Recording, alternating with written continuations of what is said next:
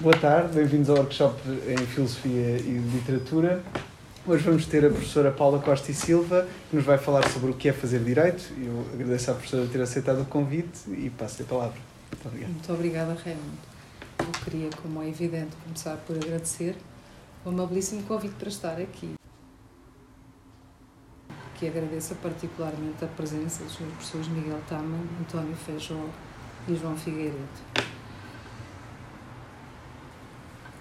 Neste momento,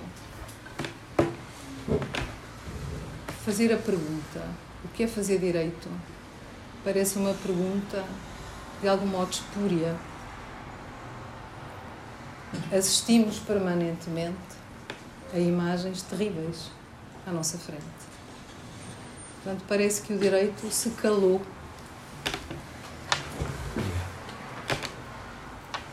perante o poder das armas o direito deixou de ter qualquer eficácia. E se calhar ainda pior, porque uh, o poder das armas, neste momento, é acompanhado por, eu diria, a necessidade de olharmos para a colocação estratégica de todos os intervenientes na cena, na cena internacional como verdadeiros cultores da real política não interessa a ideologia, não interessam os valores. Isso aparece no discurso da opinião pública, dos povos em geral, mas as decisões de fundo, começamos a perceber, são decisões que nada têm que ver, ou muito pouco têm que ver, com a defesa de uma ideologia e têm muito mais que ver com a defesa de interesses estratégicos. Caso muito particular, eh, começa a haver, como é evidente, cisão na União Europeia, como é que vamos alimentar energeticamente a União Europeia se deixarmos de ter fornecimento de gás e petróleo vindo da Rússia. Portanto, o, direito em todo este discurso que se desenrola à nossa volta parece ter-se calado definitivamente. Mas ainda há pouco falávamos sobre isto, e portanto o jurista parece que eh, fica um pouco embutado né, perante tudo isto e, e, e sentindo-se quase impotente, incapaz de fazer o que quer que seja. O direito é ordem, é ordem valorativa, é, uma, é deontologia, como é evidente, impõe-nos o dever ser, e neste momento parece que não há nenhum dever ser. Mas é exatamente nestas alturas que o jurista não se pode calar. É na altura em que é necessário defender certos valores, um conjunto de princípios que o jurista nunca se pode calar. Não pode ter medo, não pode recuar. Há um tempo atrás, há uns dias atrás, dia 20 de 1 de 2022, eu ouvi uma aula do Sr. Professor António Feijó sobre o livro do desassossego. E durante essa aula, o professor António Feijó dizia a, a linguagem dos juristas é uma linguagem diferente da linguagem comum. E o professor António Feijó tem toda a razão. O jurista recorre à linguagem comum mas ao recorrer à linguagem comum, dá-lhe, uh, imprime das finalidades para que ele próprio serve. Por que é que eu lhes digo isto uh, nesta, neste momento introdutório? Nós estamos a assistir àquilo a que estamos a assistir, porque neste momento há uma guerra de conceitos. Se vocês repararem, até agora, a Rússia, não sabemos se é Rússia, o presidente Putin tem-se uh, impedido de usar a palavra guerra ou conflito armado. Portanto, são operações especiais as que decorrem. E porquê esta manipulação da realidade, ou eventual uma manipulação da realidade? Eu não sei qual ela é. Eu não estou lá, eu não estou a verificar. Mas, aparentemente, porque esta manipulação da realidade? Por uma razão simples. Admitir um conflito armado e, portanto, guerra naquela zona do planeta implica imediatamente a entrada em cena de um conjunto de convenções que vinculam, no plano internacional, a Rússia. Por isso, a Rússia tem que manipular o conceito daquilo que está a passar. Não pode usar a palavra guerra, não pode usar a palavra, a expressão conflito armado, porque isso implicava, nomeadamente, aplicar a Convenção de Genebra de 49, que protege os civis que protege pessoas que estão refugiadas em zonas de conflito armado. E porquê que isto tudo é possível? Porque esta convenção, que eu já vou deixar. Portanto, se tiver interesse, deixo ficar aqui até o texto da Convenção. Porque esta Convenção, tendo centenas de artigos, não define o que é um conflito armado. E, portanto, o conceito central que determina a entrada, a chamada imediata de, de vigência, no caso concreto destas convenções todas, entre elas esta muito importante, a quarta convenção, não entra em vigor porque se discute na cena internacional neste momento o que é um conflito armado. E há um, uma parte envolvida nas circunstâncias que nos diz não há um conflito armado e há outra parte envolvida nas circunstâncias que nos diz há um conflito armado. Eles poderiam dizer, mas esse problema resolve-se. E resolve-se porque há instâncias internacionais que vão resolver esse problema. Só que as instâncias internacionais são impotentes para resolver este problema. E são impotentes por uma razão muito simples. Porque a maioria das suas decisões é destituída de eficácia vinculante. Portanto, não é possível impor um conjunto de medidas que nós diríamos absolutamente determinantes. E, por outro lado, porque a certas instâncias internacionais a Rússia não aderiu, nomeadamente ao Tribunal Penal Internacional. Como uh, os senhores viram, a Rússia pura e simplesmente não compareceu na primeira convocatória. E não tinha que comparecer, porque não é parte na criação daquele Tribunal Internacional. Podia, querendo comparecer, e com isso consolidava a jurisdição daquele tribunal. Mas, como não é parte, pura e simplesmente, aquele tribunal sente-se impotente no final do dia para chegar, para fazer alguma coisa de efetivo. Nós dizemos algo de efetivo relativamente à Rússia. Quanto à Realpolitik, já lhes falei no início e, portanto, neste momento vejam como é difícil nós dizermos que o direito se vai conseguir impor. Volto aos conceitos e volto a, a, àquilo que dizia o professor António Feijó, a chamada de atenção do professor António Feijó. Para que é que serve o direito? E o que é que faz um jurista? Um jurista resolve problemas. A arte do direito é uma arte pragmática. O direito não serve para fazer grandes construções que ficam fechadas numa biblioteca. O direito simplesmente existe para definir a linha entre o bem e o mal perante casos concretos. Portanto, o direito vai definir uma solução. E o direito acaba por estar por todo lado, como é evidente. Os vieram para aqui de autocarro, de metro, não sei, de, de carro, o que quer que seja. O direito está em tudo isso, como é evidente. Está nas regras de trânsito, está no contrato de transporte que celebraram, está por todo lado. E aquilo que, que se vai pedir ao jurista é que, perante uma situação concreta da vida, diga como é que, em caso de problema, esse problema se deve resolver. Só que o jurista enfrenta logo uma grande dificuldade.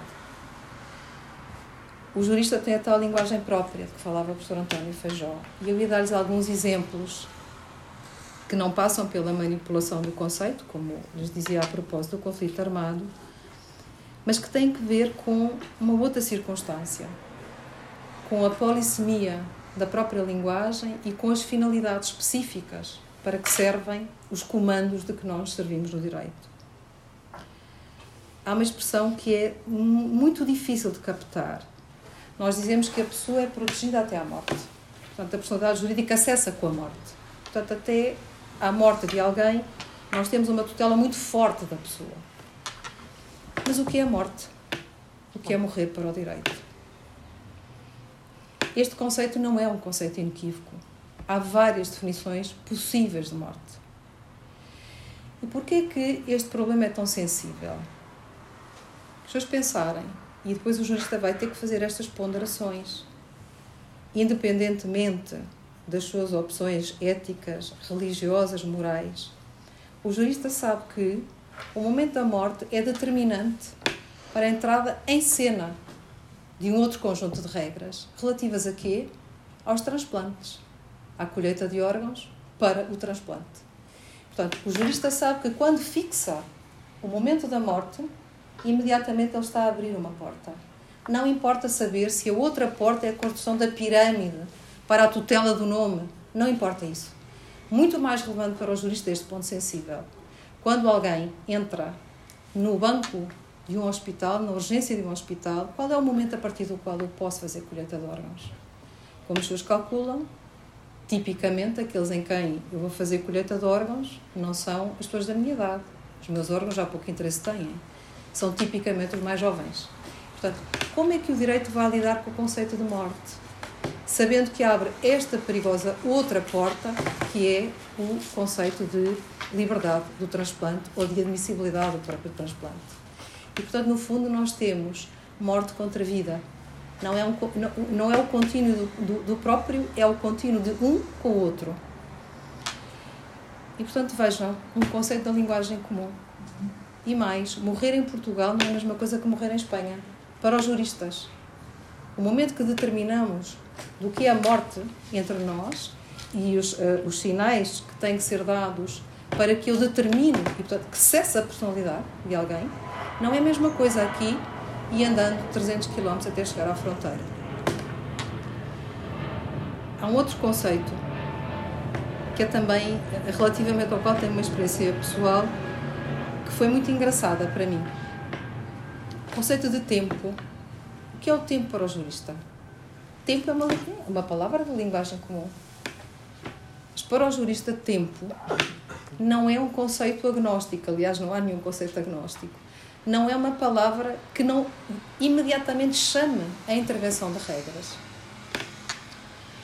Há uns anos atrás, tive que resolver, um problema, lá está, o que é que faz o jurista? Resolve problemas.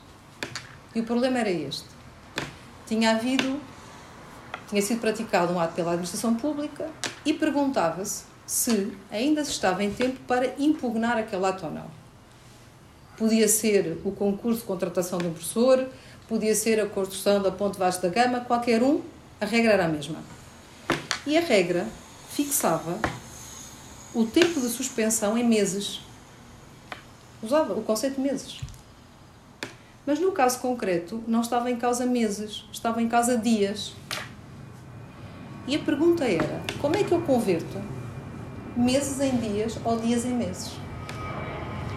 Porque há meses que têm 31 dias, há meses que têm 28 dias e há anos em que há meses que têm 29 dias e, portanto, a aplicação concreta da regra, vejam, o resultado da aplicação concreta da regra variava consoante o ponto do calendário gregoriano em que eu me localizasse.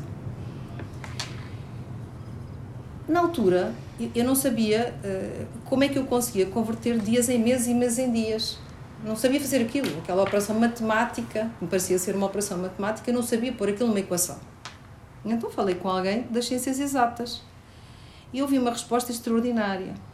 Resposta foi esta: Para mim, que sou físico, o tempo tem um significado que não tem para ti. Porque para mim o tempo é o tempo relevante para as movimentações, por exemplo, dos planetas. Para ti o tempo é segurança. Vejam a imediata intuição.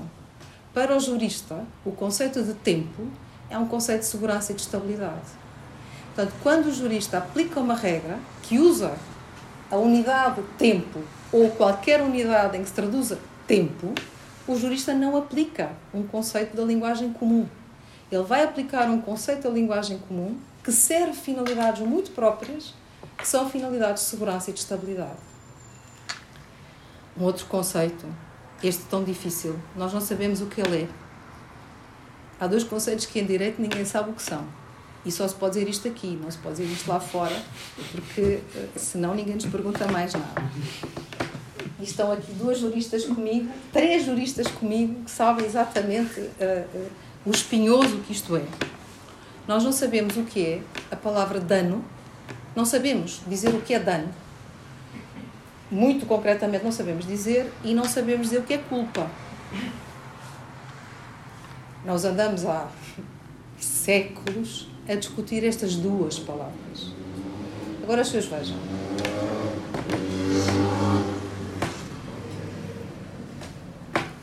Vamos voltar aos episódios que passam todos os dias à nossa frente. Que danos podem ser reclamados por cada um daqueles civis? Primeiro tem que saber o que é que é um dano é evidente, para saber o que é que cada um pode reclamar. Esta palavra é dificílima de captar dentro do direito. Ela tem uma abrangência tão grande, tão grande, tão grande, que parece que a propósito de cada, caso concreto nós retestamos o sistema. É o desafio que o caso nos coloca e a bitola acaba por ser sempre uma. Acho eu, e se eu estiver a dizer errado, senhores doutores, corrijam.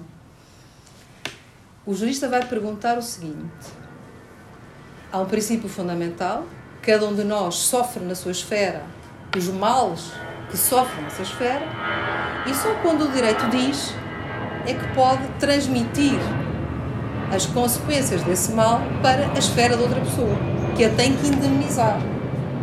Tem que indemnizar porquê? Pelos danos. Mas o que são os danos? Lá voltamos nós outra vez.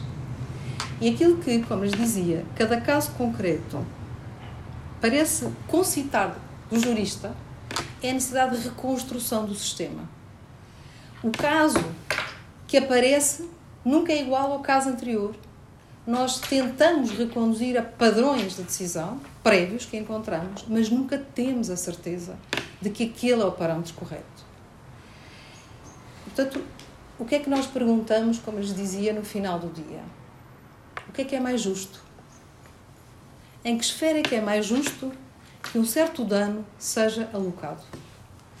Quem é que deve sofrer aquele mal? E depois, no fundo, fazemos uma construção mais ou menos cosmética da palavra dano. Mas não há nenhum rigor, não há nada disso. Claro que há. Há milhares e milhares de páginas escritas sobre esta palavra. Mas, cada vez que aplicamos esta palavra, eu pelo menos por mim falo, eu sinto um certo desconforto até ao momento final. Porque, em rigor, eu não sei o que ela quer dizer. E a outra palavra culpa, como lhes dizia. O que é que é a culpa para o direito? A culpa para o direito é tanta coisa. Na expressão culpa, nós integramos condutas intencionais, provocadoras do mal de forma intencional, estas são fáceis. Mas depois incluímos outras coisas. Incluímos condutas que, porque são negligentes, acabam por ser provocadoras do quê? De danos. Agora vejam, que similitude pode haver entre uma conduta intencional e a violação de certos deveres, de tráfego, de, de, de parâmetros. De... Que similitude existe? Não existe realmente nenhuma. E depois, qual é o grande desafio? É que nós temos áreas do direito em que se pressupõe a concretização da culpa na modalidade dolo, intencionalidade de provocar o mal ou pelo menos a representação de que esse mal vai ser inevitável e é necessário, e outras áreas em que baixamos a bitola da culpa e em que dizemos, bom, aqui a coisa já não é tão rigorosa. Quando é que os senhores veem isto? Por exemplo, nos processos criminais, de que nos faz relato a imprensa quase diariamente na televisão, em que aparecem, aparece o Ministério Público, o crime, uh, branqueamento de capitais, por exemplo, e depois aparecem os assistentes. Então, bom, então para o crime, branqueamento de capitais, nós exigimos intencionalidade, mas para os outros já, para as manifestações civis na esfera dos particulares, já pode ser baixada a bitola da culpa. Portanto, vejam, o jurista lida com a mesma palavra, culpa, que se vai concretizar de formas muito distintas nas diferentes zonas do ordenamento. Porquê de diferentes formas? Exatamente porque cada uma dessas zonas do ordenamento obedece a princípios próprios porque serve finalidades próprias. Portanto, há mais uma vez a dificuldade da linguagem. E o direito é técnica, também é técnica. E, portanto, a sua linguagem é rigorosa. Não podemos permutar palavras. Se tivermos que usar a palavra culpa, depois não podemos florear e usar uma palavra que não é aquela palavra rigorosa. Mas sob aquela capa, vejam, de unidade, se escondem realidades muito, muito dispares. E depois há outras duas também. Duas palavras que uh, são centrais, no fundo, na construção do direito e na, na, na realização do direito: dever e obrigação. Se eu perguntasse aqui, todos me diriam que são deveres e obrigações. Mas se eu começar a aplicar regras que tenham estas palavras, eu compreendo que me começa a distanciar da linguagem comum e elas vão uh, atingir um polimorfismo enorme uma vez mais, consoante os setores da ordem jurídica em que eu esteja a concretizá-las.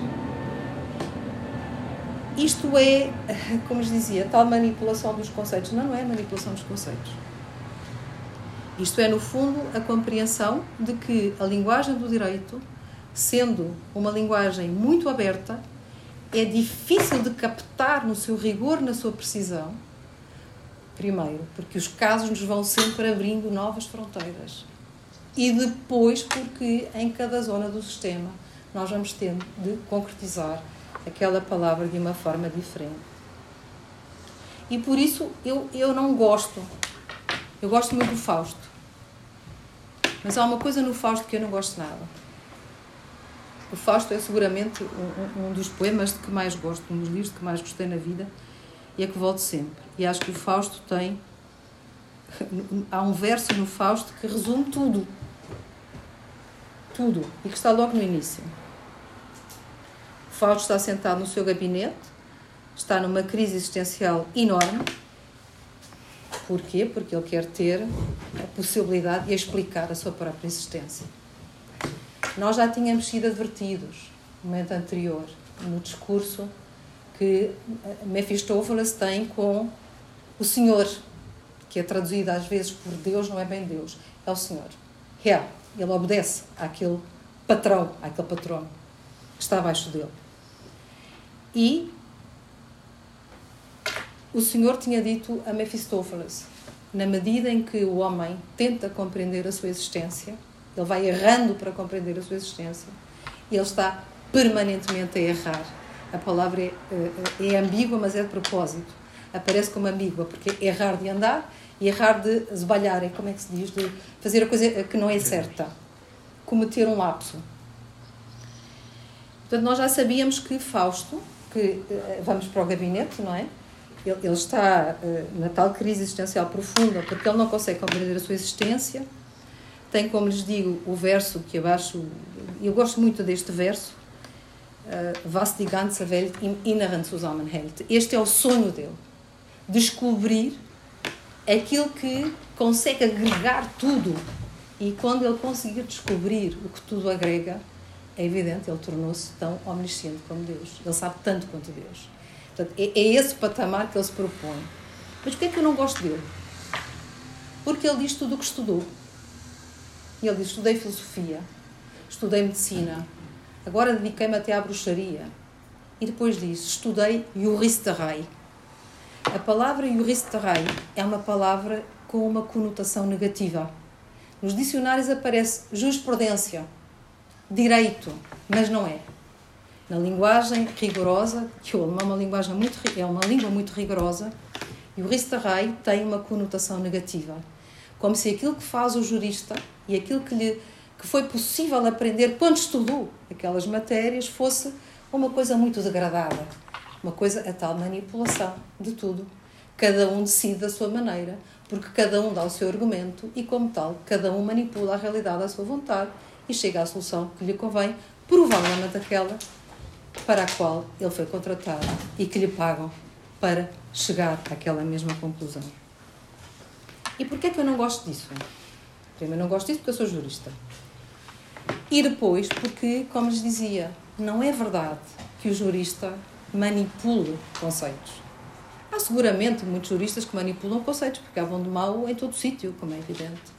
Mas o jurista tem que ter enorme humildade de compreender cada vez que se confronta com aquelas palavras que têm uma carga simbólica muito grande, o direito é simbologia, tem uma carga simbólica muito grande, tem um lastro histórico muito, muito intenso, ele é novamente desafiado a perguntar o que é que esta palavra quer dizer.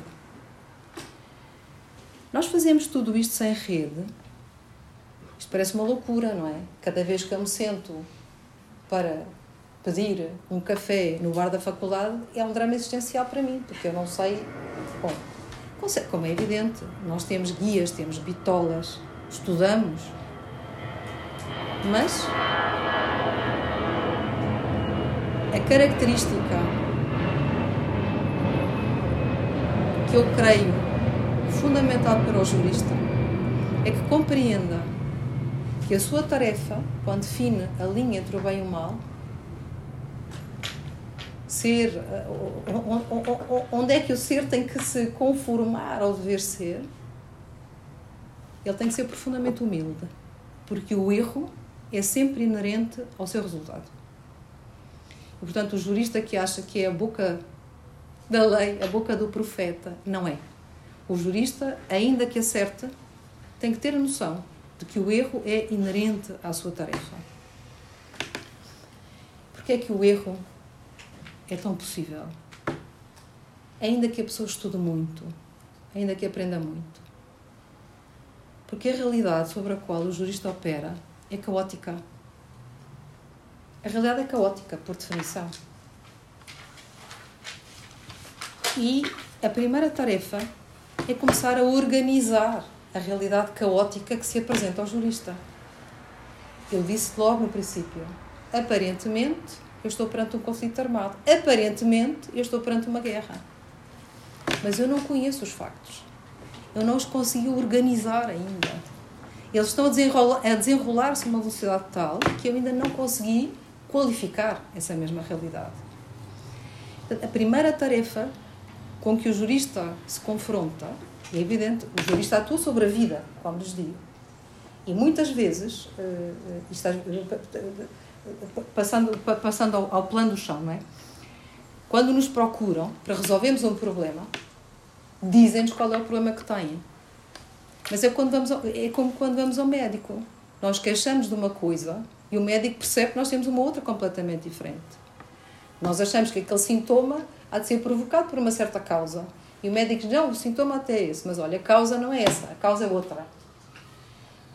Quando, quando nós nos confrontamos com a tal realidade que nos é descrita por alguém e que julga ter um problema, a nossa primeira tarefa é perguntarmos se aquele é verdadeiramente o problema perante a realidade caótica que nos está a ser descrita. E às vezes é muito difícil convencer, nomeadamente os nossos colegas, não é? Dizer, olha, o doutor foi por aqui, mas eh, se calhar era por ali que tinha que ir. Portanto, é a tentativa de discernir, no meio do caos, quais são os factos relevantes. Agora, esta pergunta é uma pergunta feita, é uma pergunta da relação e ainda não disse qual era o outro termo da relação.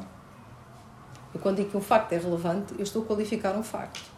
Ele, para ser relevante, tem que ser relevante atendendo a um determinado critério, atendendo a uma determinada razão. E a razão que nos guia são as tais bitolas de decisão que nós encontramos nos vários temas jurídicos.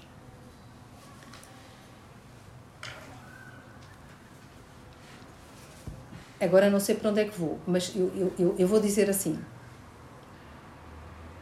e o que é mais curioso é que, independentemente das, da natureza das fontes a que o jurista recorre, e portanto, aos, onde é que ele vai procurar o critério?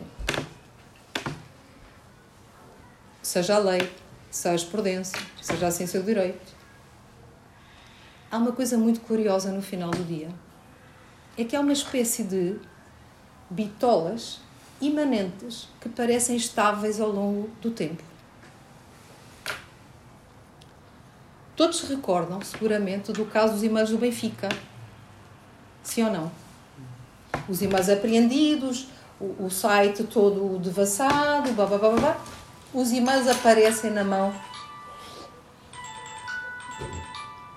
de um outro clube de futebol. Estamos em pleno século XXI. Falamos de e-mails, intrusão em sites, blá, blá, blá, blá, blá. Pronto. A pergunta que se colocava em concreto era esta: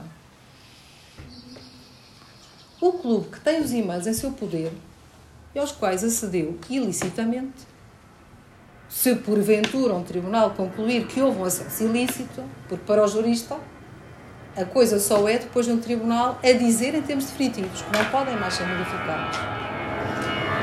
Se o tribunal disser que aquela intromissão foi efetivamente ilícita, este clube pode ou não pode usar os e-mails? E eu aposto que os senhores dirão imediatamente não, não pode. Pois é o produto ilícito. Esta resposta, que nós, eu creio que esta resposta seria intuitiva, verdade ou mentira? Eu não posso aproveitar-me do meu próprio mal. Não é? Portanto, se eu acedi ilicitamente a uma coisa, em princípio não vou poder usar aquela coisa. Esta resposta, que é uma resposta intuitiva, parecia negada por um conjunto de regras que estavam até se chegar a este grande princípio geral. Havia uma série de regras que aparentemente permitiam que alguém beneficiasse do seu próprio ilícito. O que é que desempatou o caso? Por isso eu lhes dizia: vejam onde é que o jurista às vezes vai buscar o critério. O que desempatou o caso foi uma sentença, ou seja, uma lição de Ulpian, século III, e aqui presta a minha homenagem ao Sr. João Figueiredo, que me pôs na senda desse passo do, do, do digesto, numa aula aqui desta, desta faculdade. Uma sentença que aparece no livro 50, 17, 134, 1 do digesto, século III.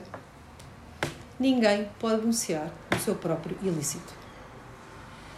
Vejam como a resposta intuitiva era a chave para a superação de um conjunto de regras técnicas que aparentemente permitiam que alguém beneficiasse do seu próprio ilícito. No fundo, o jurista faz aqui um trabalho também terrível, uh, uh, terrivelmente difícil. É uma espécie de arqueólogo, porque o sistema é um sistema muito disperso. Há muitas regras, eu, eu, estive eh, quase tentada a enviar para o Raimundo 3, 4 dias do Diário da República, para os senhores verem o que é o Diário da República. É loucura, completa. E, e disse: Não, não vou fazer isso, não vou fazer isso, como é evidente, só ninguém vai, mas vou embora, ninguém quer saber daquilo. Pronto, então não vou fazer isso.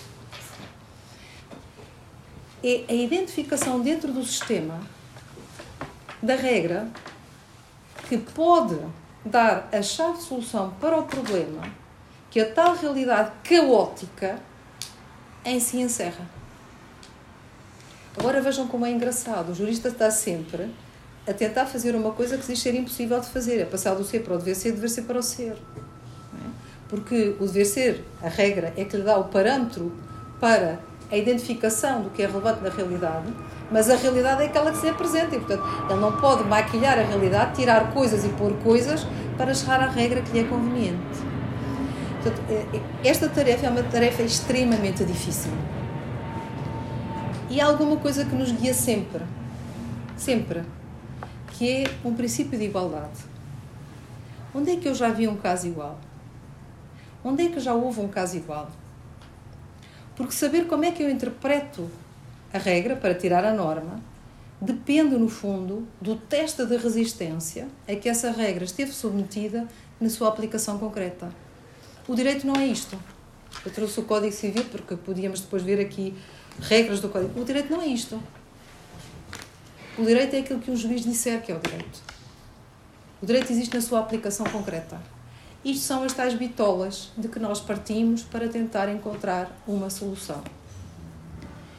E, na busca, nós temos sempre onde é que eu vi um caso similar onde é que na jurisprudência já apareceu um caso que se reconduziu esta regra? Este caso tem semelhança com que caso? Portanto, este é sempre também o norte do jurista. E às vezes, vejam, são coisas tão afastadas quanto aquelas que, lhe, que lhes vou relatar. Há um exemplo muito célebre a propósito do precedente.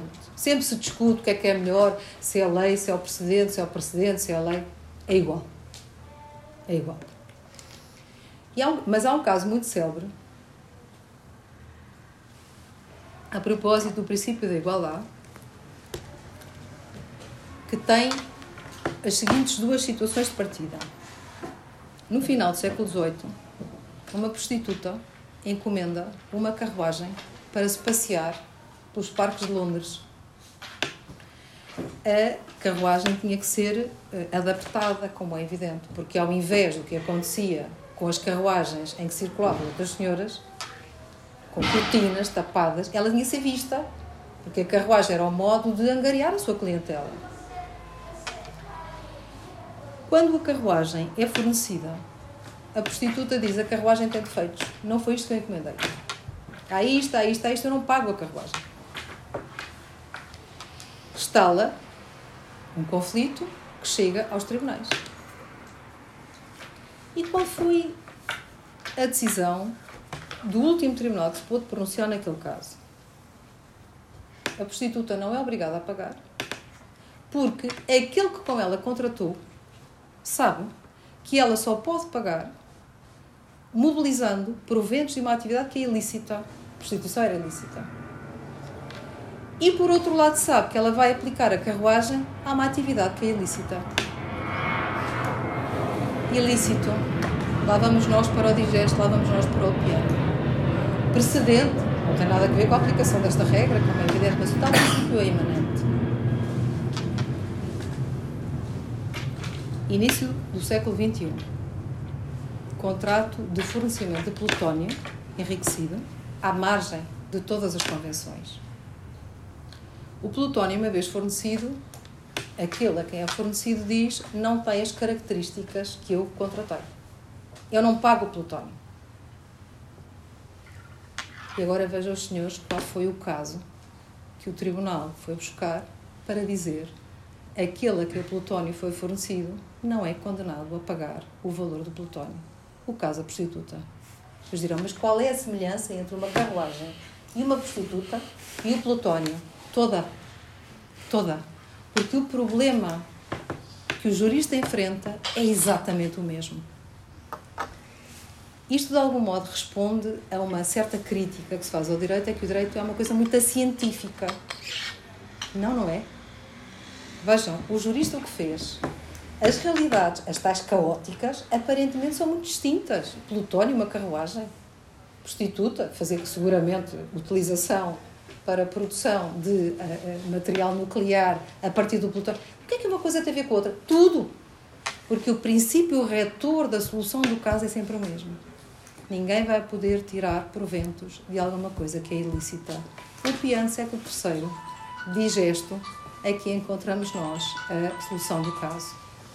Portanto, esta é, vejam que engraçado. Esta é outra tarefa de arqueólogo do próprio jurista, que é onde é que alguma vez, e agora vou dizer assim, os factos críticos, que não são, não é a prostituta, a carruagem, o plutónio, os factos críticos, a ilicitude dos proventos, a ilicitude da utilização, onde é que isso já apareceu? Como e quando é que isto já foi decidido? E, portanto, nesse tal trabalho de arqueologia, lá vamos nós à procura para tentarmos dar a casos idênticos soluções iguais. Não haverá nunca dois casos iguais. Nunca. Ainda que sejam dois contratos quase com as mesmas cláusulas, celebrados entre as mesmas partes, nós nunca vamos ter factos exatamente iguais para os quais nós vamos ter que encontrar uma solução. E, portanto, temos que perguntar onde é que há analogia e onde é que parou a analogia. Quando eu quero aproximar a minha solução de uma solução que eu já conheço. Portanto, isto é no fundo o que faz um jurista. Qual é a chave do sucesso? Ou, ou, do sucesso neste sentido, a, a, a possibilidade de dar resposta concreta aos problemas, resolvendo os problemas que as pessoas têm na sua vida. Porque é para isso que serve o direito, volto a dizer, não é para estar a dar aulas na Faculdade de Direito e ensinar categorias. Não é isso, não é para isso que serve o direito, é para resolver o problema da vida das pessoas. E, como eu costumo dizer aos alunos logo no primeiro ano, não para resolver os problemas de, da vida deles, mas para resolver o problema da vida daqueles que nem sabem que há uma coisa que se chama direito. Portanto, é para isso que eles têm que aprender direito e saber fazer direito. Qual é a chave? Como lhes dizia, a humildade, em primeiro lugar. Portanto, compreender que o erro é sempre, bem, é inerente a qualquer atividade humana. E aqui vejam, há tantos fatores de dificuldade que o jurista tem que saber escutar. Porque tem que perceber que a sua atividade é uma atividade muito falível e em que o erro está incorporado. Cada vez que o jurista decide, tem que decidir. Eu, eu creio que a pior atividade de todas é ser juiz. É que ele não tem volta a dar. O que o juiz definir é o que será para o caso concreto.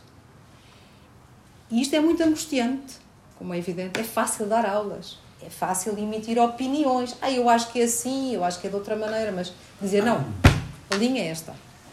Isto é muito angustiante. E quem faz isto tem que ter a tal humildade de compreender que aquilo que está a fazer pode estar errado. Portanto, tem que ter uma enorme capacidade de escutar, de escutar o outro, sempre de escutar o outro. E depois, não há aqui como atalhar caminho. Estudar, estudar, estudar, estudar, estudar. Estudar livros, não, não apenas estudar livros, é estudar muita jurisprudência.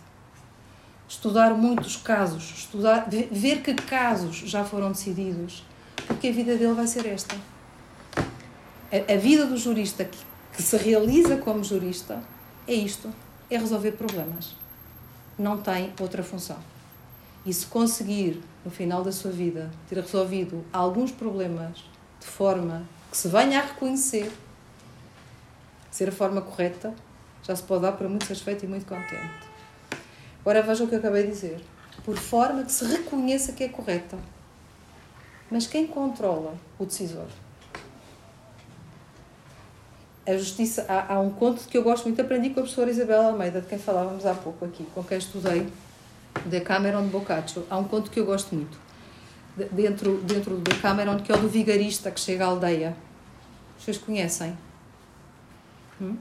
O vigarista chega à aldeia. Pronto, toda a gente sabe que ele é vigarista, mas estão, agora vou usar a linguagem dos juristas, num conflito de deveres.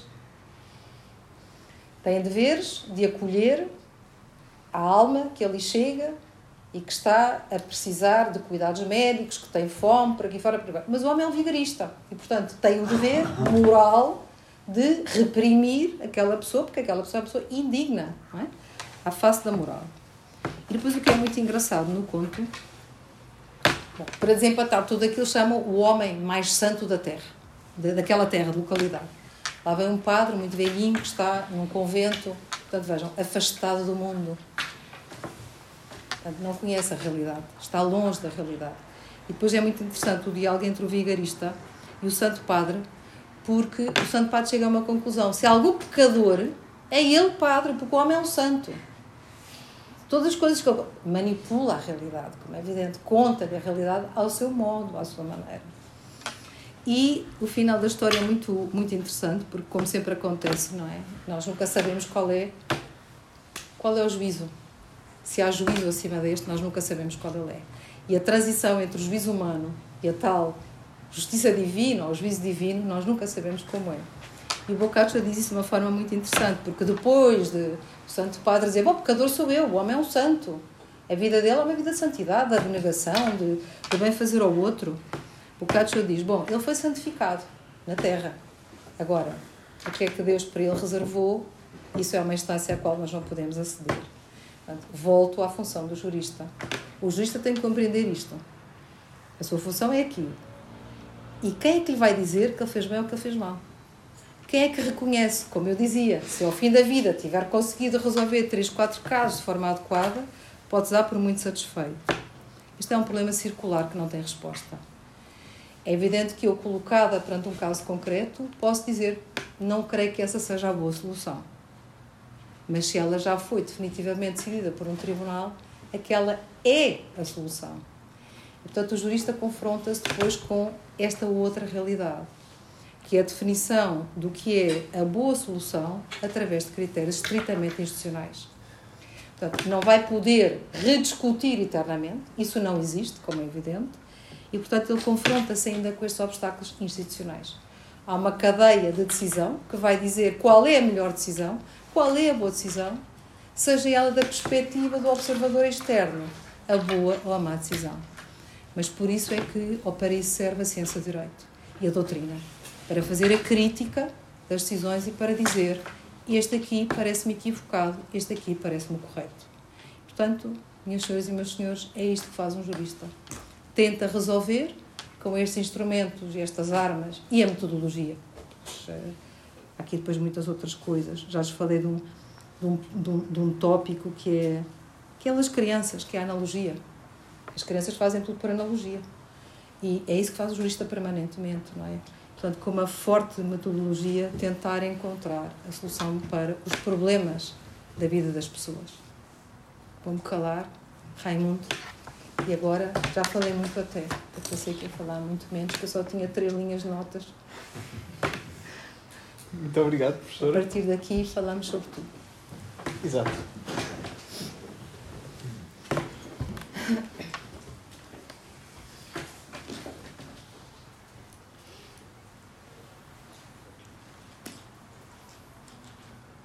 Mas é muito giro fazer isto. é muito desafiante. Há vezes, há alturas que já não dorme. É, é, é, enquanto, enquanto toma um balanço.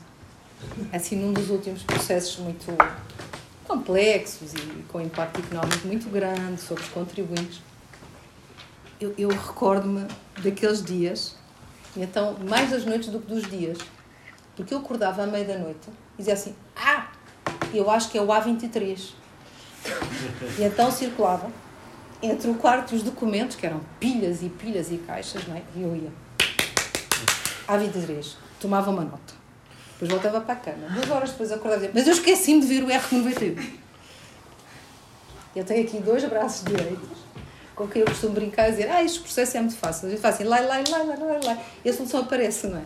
Não é verdade, não é? Tudo aquilo é, é muito angustiante, mas é muito desafiante, porque é realmente com enorme humildade compreender que tudo é falível, tentar fazer o melhor que se sabe e que se pode, sem desconsiderar coisa nenhuma, daquelas que é posta na nossa presença.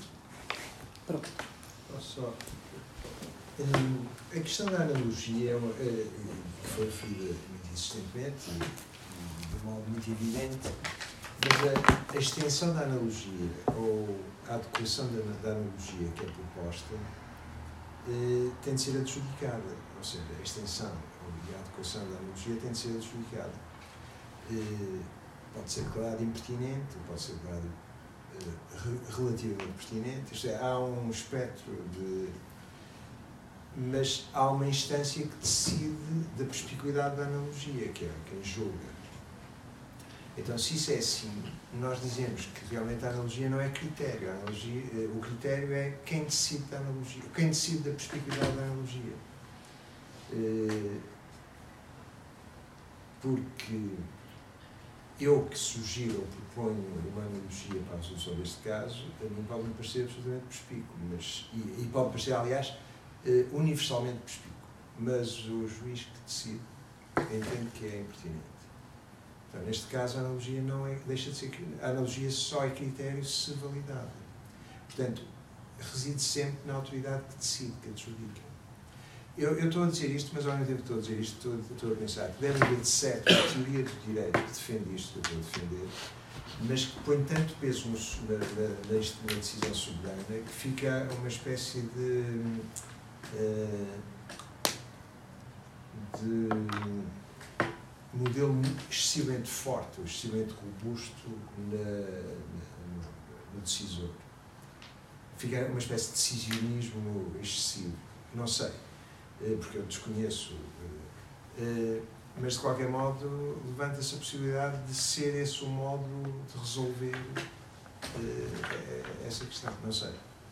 É absolutamente certeiro e pertinentíssimo na, na observação. É mesmo isso. Portanto, o, o critério último vai ser sempre aquele que o decisor me disser que é o critério. Por mais argumentos que sejam mobilizados, o decisor pode derrotar tudo quanto eu fiz.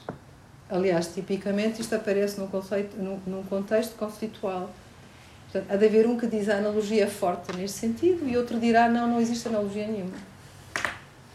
Portanto, nós vamos debater aqui, não é? Para que lado, no fundo, qual é a norma que tem força centrípeta sobre o caso? E depois temos o tal argumento institucional. Alguém tem que chegar a uma solução, porque a alternativa seria usar a força. Nós costumamos, por exemplo, dizer as ordens morais e sociais evitam conflitos se eu tentar passar aquela porta em simultâneo com toda a gente, não conseguimos passar a porta. Portanto, nós encontramos aqui um critério qualquer. Quem passa primeiro? É? Portanto, nós encontramos aqui um critério que uh, tenta antecipar ou prevenir um conflito que resultaria se começássemos todos ao murro e ao pontapé para passarmos aquela porta, prevalecendo o mais forte. O argumento da força. Mas quem dita o critério? E quem vai dizer que cada um de nós pertence às categorias que são chamadas a intervir a partir daquele critério? Há de ser alguém que nesta sala tem autoridade máxima e que diz este é o critério. Porque nós, algum, num momento, temos que passar a porta. E, portanto, se eternizarmos também a discussão, nós não temos definição na vida. E depois o direito também balança sempre aqui entre dois valores: a justiça e a segurança. E a definição é necessária. Ninguém, a, a, o professor Miguel Taman, quando vinha, dizia o que a gente podia falar da justiça em Portugal. Dar-lhes um exemplo. Há certos setores em Portugal, na justiça, em que os tribunais levam 10 anos, em primeira instância, a decidir um caso. Já chegaram a levar 15, agora levam 10. Agora vejam, 15 numa primeira instância, mais 5 e mais 5. São 20. Eu estava a ver uma notícia de uma Câmara Municipal, quando vinha para cá. Uma decisão que, um processo começou em 2009 e a decisão foi proferida em 2020. Entretanto, já todos tinham falido. Nós sabemos dessa contingência, é verdade. Todos os argumentos acabam por ter argumentos que os derrotam, mas há um dia que nós temos que ter alguém que define. Sou pena de a alternativa ser a indefinição eterna ou a utilização da lei do mais forte. Mas isso é absolutamente verdadeiro. É. É preciso ter sempre a tal humildade de compreender que aquilo que nós estamos a propor pode ou não convencer aquilo que vai decidir. E esse é o nosso esquema, o esquema que conhecemos para a adjudicação. É termos um terceiro que nos dá garantias institucionais de aquela ser a melhor solução. Podemos discuti-la cá fora, podemos discuti-la na academia, nas revistas, mas aquela é. E o que ele disser que é analogia, fica. E mesmo nos sistemas de, eh, por exemplo, precedente, em que aí então a intensidade da analogia é muito grande, o precedente pode ser derrotado. Portanto, eu posso derrotar. E, e, e como é que eu derroto? Aparecendo o melhor argumento. Portanto, eu estabilizo porque eu preciso da segurança. As pessoas têm que saber pagam ou não uma taxa determinada de IRS a partir de uma certa atividade. Não podem estar 20, 25 anos à espera. E ao fim de 5, 25, 25 anos ter uma liquidação retroativa, extraordinária retroativa, agora venha cá pagar os. Não é possível. Portanto, tem que haver aqui uma, uma linha, não é? E, portanto, o, o, que é que eu, o que é que eu faço? Eu posso derrotar, mas eu sei que eu tenho que dar segurança num certo ponto. Ainda que eu venha a dizer que aquele não é o ponto fixo. Mas esta é mais uma vez a beleza do desafio. Só uma nota de rodapé. Mas realmente o que define a analogia não é nenhuma relação lógica nem persuasiva, é o decisor. No caso concreto, ele vai-me dizer se é uma boa ou uma má analogia. Mas aquela que ele me diz que é, não é aquela que eu acho que pode ser. Claro, exatamente. Mas se o decisor é que decide. Claro, ah, claro, acho, claro. Depois há uma coisa idiomática. O decisor pode decidir. A sua é boa analogia. E nós achamos que ele está a escolher entre analogias. E que a escolha dele, eh, que aquela analogia que ele escolheu tem em si uma virtude lógica. Mas podemos eh, prescindir de tudo isto e dizer que não, a analogia é o que o decisor entende que é a analogia. E aqui é uma forma de brutalidade conceitual, porque não, não, não há virtude nenhuma naquela analogia. É a analogia que o decisor entendeu que é a analogia. Eu estou, estou a exasperar. Sim, a, a, fazer que, é, tensão. Que é, que é, claro. É, porque, por exemplo, eh, falando da, da, da justiça em Portugal, isto depois tem uma implicação interessante, que é, eh, eu encontro muitas pessoas que a falar, por exemplo, do caso de Casa Pia, eh, me dizem que alguém que foi condenado pelo Tribunal Plenário, pelos três juízes, unânime, que está inocente. E o meu argumento é sempre, para além de saber que está culpado, é, é, o meu argumento é sempre dizer, não, há um tribunal plenário, há três juízes que decidem que está culpado, não há discussão. Uh, e essa, essas pessoas dizem, não, mas é que aquilo, e depois explicam uma imensa cabala que boa que os juízes tivessem aquela decisão. Mas isto é, ou seja, há em Portugal uma espécie de incontinência em relação às decisões. Sim, sim, claro. Uh, claro. Incontinência pública e privada em relação às decisões. Portanto, o que isto quer dizer é que há um imenso desrespeito pelo direito. porque a decisão nunca, nunca, nunca é estável, nunca, nunca é definitiva. A decisão está sempre no ar, está sempre, é sempre passível de eu entender que. Eh, eh, mas isto. Eu queria, eu queria fazer um ponto, mas. Mas só dizer uma eu, coisa. Eu ia ligar isto ao decisionismo Mas, mas só dizer uma coisa: isso é sim, ou seja, a opinião pública vai discutir eternamente aquela decisão. Olhem, por exemplo, os casos célebres. A inflação na Alemanha. A Alemanha não tinha lei que resolvesse os problemas dos impactos contratuais sobre uh, da, da, guerra, portanto, da inflação sobre os, sobre os contratos, não é? Até que há uma decisão que diz é assim. E a partir daí, eu tenho um padrão. A opinião pública pode discutir, está bem, está mal, está errado. E durante décadas se discutiu. Décadas. E foram décadas que passaram até os alemães terem uma regra que nem sequer se confunde. Não vai tão longe como aquelas decisões. Portanto, eu, eu, eu tive aqui uma longuíssima discussão até chegar ao tal critério que para nós é muito relevante, que é o, o que está na própria lei. Mas porque foi um tribunal que disse. A opinião pública pode discutir, como eu dizia, a academia pode discutir, a doutrina vai discutir. Mas aquilo que, no caso, vale, é o que o juiz diz que vale. Agora, eu, também diria assim, seguramente há decisões erradas, não é? Há uma figura que nós. uma expressão que usamos, que é o caso julgado injusto. Pronto, é possível derrotar a justiça de um caso que foi julgado. São situações uh, marginais, aquelas em que essa discussão, rediscussão é possível. Eu creio que a cláusula geral que se aplica é da injustiça intolerável. Quando há uma injustiça intolerável, eu permito uh, afrontar aquela barreira que é tal. Institucionalmente se percorreram todos, todos os caminhos e houve um juiz que, em última instância, disse: é assim. Portanto, aquilo vale, salvo nos tais casos de eh, ruptura com todos os princípios da justiça em que eu posso rever. Mas tem toda a razão. Agora, eh, a opinião pública vai discutir? Claro que vai. Agora, um processo como a Casa Pia e outros semelhantes são processos para não julgar neste sentido. Se eu quiser uh, manter aí as coisas que eu digo aqui, eu vou. Tem um processo disciplinar na faculdade. Mas podemos parar a negociação. Se eu quiser manter certas coisas impunes, o que é que eu faço? Eu crio tipos tão complexos que permitem a criação de processos tão complexos que aquilo nunca vai chegar ao fim. Vejam, a Assembleia da República teve uma conduta absolutamente impune. Legislou. Disse como era. Mas é evidente que a observação do modo como disse permite ao jurista dizer que ele nunca vai funcionar. É uma lei maravilhosa. É um tipo penal lindo. Enriquecimento ilícito, estou-me a lembrar, não é? Mas aquilo não vai funcionar, não é evidente. Porque aquilo foi construído para não funcionar. Não foi construído para funcionar. Na opinião pública, ah, agora sim, agora temos. Agora vamos punir os bandidos, vigaristas, tudo.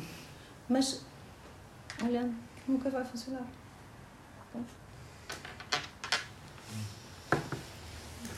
Exatamente.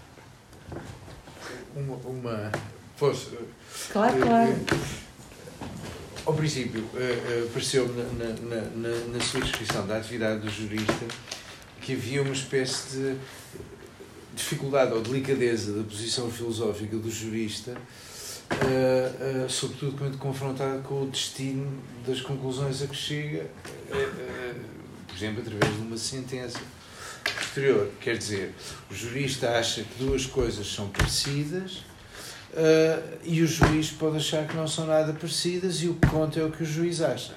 Quer dizer, o, o, o jurista estaria numa posição, por assim dizer, filosófica realista, há, há propriedades das coisas que as tornam parecidas e depois o juiz decide simplesmente o que é que conta como parecido e o que é que não conta como parecido. Mas se calhar a contradição é uma contradição menos, menos aguda do que eu estava aqui a descrever. Porque, evidentemente, as coisas são parecidas no contexto de um argumento que o próprio jurista faz acerca da sua presença. E, portanto, de certa maneira, há uma analogia maior do que pode parecer à primeira vista entre a posição do jurista que constrói um argumento a favor da semelhança entre duas coisas, dois casos ou dois acontecimentos, e o juiz que mais tarde vai uh, decidir. Não sei se isto faz Sendo sentido. que o ju... Perdão, faz todo sentido. Sendo que o juiz é um jurista. Claro, não, claro, com certeza. Portanto, a discussão é uma discussão entre técnicos da mesma arte, no fundo, Claro. não é? E o juiz vai, eh, toda a aplicação do direito, pelo menos na minha leitura, é persuasão. Eu tento persuadir o juiz o juiz tenta persuadir a mim, para eu acatar a decisão. Porque se eu não conseguir compreender uma decisão, tiver muita dificuldade, vou resistir. Por todos os meios que tiver, quer institucionais, quer não institucionais. E, portanto, tu- tudo isto são eh, artífices da mesma arte que se tentam persuadir uns aos outros. Porque o juiz que decida, em primeiro lugar, vai ser controlado por outros juízes. Por sua vez, vão ser controlados por outros juízes, que por sua vez podem ser controlados por instâncias internacionais. Portanto, eh, eh, onde é que nós chegamos? Qual deles é que vai definir? Pois é o último que pode falar. O último que fala é o último que eventualmente pode errar, mas ainda que ele erre para todos os observadores, o que ele disse é o que é. É o que vale. Pronto, mas há um dia em que, como digo, nós temos que definir. Mas, mas ao mesmo tempo essa decisão sobre o último que pode falar não é bem uma decisão jurídica, é uma decisão meta-jurídica. Que diz que este sistema Sim. funciona, mas só funciona enquanto houver uma última pessoa que Sim. fala. Sim, sim, sim, sim. Claro. Mas, olha só. Não, é que há um caso, por exemplo, uma coisa interessante no direito norte-americano é que uma minority opinion pode ser que haja. Por exemplo, o Oliver Wendell Holmes perde, eh, tem uma opinião limitada sobre caso de freedom of speech perde mas é a opinião minoritária que irá depois constituir a jurisprudência que hoje está estabelecida como sendo um modo de constituir ou configurar freedom of speech. Também é possível. Isto é um caso interessante de a decisão partir de, uma, de um dado inicial que é um dado derrotado. Nós temos uma coisa parecida. Nós temos uma coisa parecida. A, a- a- a jurisprudência não é pétrea, não é? E, portanto, eh, há uma tentativa de estabilização. Porque, como eu digo, não é possível deixar as pessoas eternamente na instabilidade. E, no fundo, se eu continuar sempre a discutir, eu nunca criava esse, esse dia da estabilidade. E eh, há uma zona muito engraçada em que isso nota muito, que é na zona de gestão do dinheiro. Toda a área do direito que tem, em que há interferência com o dinheiro, nós percebemos que muito mais importante do que uma decisão ser boa ou má é saber qual ela é. Porque a partir daí eles organizam-se. Enquanto não tem a decisão, não se consegue organizar. Portanto, eles não querem depois saber se vão impugnar, se não vão impugnar, não querem saber nada daquilo. Eles querem saber, posso ou não posso fazer. E depois, a partir daqui, vão adiante. Mas, bom, eh, indo à, à, à- à posição minoritária, nós temos uma coisa parecida e é muito curiosa porque tem que ver com a criação de estabilidades. O, o, a jurisprudência é que dá orientação. E, portanto, nós tentamos que eh, haja essa definição a partir de decisões do Supremo Tribunal de Justiça. Dar este exemplo. Mas é possível derrotar o juiz de primeira instância pode decidir contra um acórdão do Supremo Tribunal de Justiça. Ele não está obrigado a observar o acórdão do Supremo Tribunal de Justiça. O que é que ele fará? Vai dizer, a analogia do acórdão do Supremo Tribunal de Justiça não é boa analogia. Porque o juiz entende que há outra analogia muito melhor e começa a tentar derrotar, argumento a argumento, os que estão no Supremo Tribunal de Justiça. Eu tenho, no fundo, uma espécie de David contra Golias, não é? O que é que estes episódios abrem, que é uma coisa muito interessante? Esta decisão, que podia ser uma decisão eventualmente estável, que a ordem jurídica não permite que chegue onde quer que seja, vai permitir abrir as vias de impugnação até chegar ao Supremo, porque eu tenho que compreender para que lado é que afinal as coisas vão cair. E portanto, eu crio válvulas no sistema que permitem que o Supremo se confronte com outras posições e pergunte: a decisão que eu tinha anterior é boa ou é má? E depois sabem, a justiça é feita por pessoas. Nós somos Supremo Tribunal de Justiça, Supremo Tribunal Federal, mas são os homens e as mulheres que lá estão a decidir, como é evidente. E o fator pessoal é, é tão interessante na análise das inflexões da jurisprudência. As inflexões da jurisprudência do Supremo ocorrem tipicamente quando há alteração da maioria dos juízes com o Supremo. Portanto, como o colégio que vota os acórdãos, esses que têm uma eficácia vinculante, entre aspas, como esse colégio é um colégio alargado, enquanto não há uma alteração significativa do colégio, a jurisprudência mantém-se estável. Quando há alterações significativas do colégio, a jurisprudência é oscilante. Há um caso muito curioso passado com o, um artigo muito célebre para os juristas, que é o artigo 5 número 3 do Código do Registro Predial, pronto, que define em caso de colisão entre direitos reais qual é o direito que prevalece e qual é a eficácia do registro. E no espaço curtíssimo de dois anos, há três acórdãos do Supremo, todos em sentido oposto um ao outro. O que é que tinha acontecido? Uma reforma generalizada de juízes no Supremo. Quando se criaram aquelas leis que permitiam a saída mais rápida e agora vai-se vai embora, muitos pediram. E então os colégios não eram estáveis. Então é muito interessante verificar que aqueles que tinham votado vencido, por exemplo, na primeira posição, agora eles estavam na posição dominante. Porque, entretanto, depois é outra coisa, tem proeminência, no fundo, sobre aqueles que entram de novo. E, portanto, parte dos que entram de novo vão aderindo ali, até que muda outra vez e volta a mudar. Isto é muito raro entre nós. Haver uh, esta flutuação de jurisprudência no Supremo é muito rara. Portanto, é, eu tenho ideia que é 95, 96, 97. Não é por aí? 95, 96, 97. Que há essa grande alteração e é uma coisa estranhíssima. Para nós aquilo é sentido como um episódio curioso. Mas as instituições lá estão, por trás delas têm as pessoas farão cada uma delas a sua melhor analogia derrotarão a analogia do e, e em tribunais em que, há, em que as catástrofes demográficas são mais previsíveis, como o Tribunal Constitucional, como é que isso se passa? Porque aí sabe que há mandatos com durações eh, e, portanto, é possível calcular. Claro que depende de outras coisas, depende, por exemplo, do resultado de, das eleições legislativas, depende de maiorias no Parlamento.